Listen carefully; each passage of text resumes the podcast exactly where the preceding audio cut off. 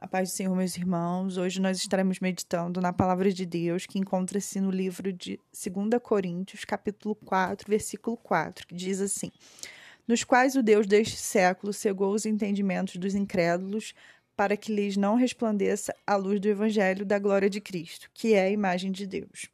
O apóstolo Paulo, quando escreve aos Coríntios, ele não estava preocupado especificamente com os não convertidos mas sim com já convertidos em Cristo Jesus.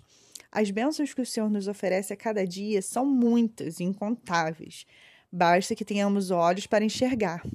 Muitas vezes olhamos e não vemos, porque estamos cegos para as coisas de Deus. Temos estado tão apegados às coisas materiais deste mundo que não nos apercebemos das coisas que vêm de cima.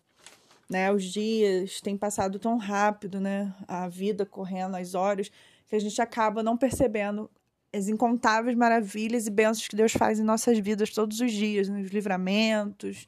Só o fato da gente acordar de manhã, né, com saúde, tendo nossa família, a gente já é motivo para agradecer demais, né? Ainda mais nesse período que nós estamos vivendo.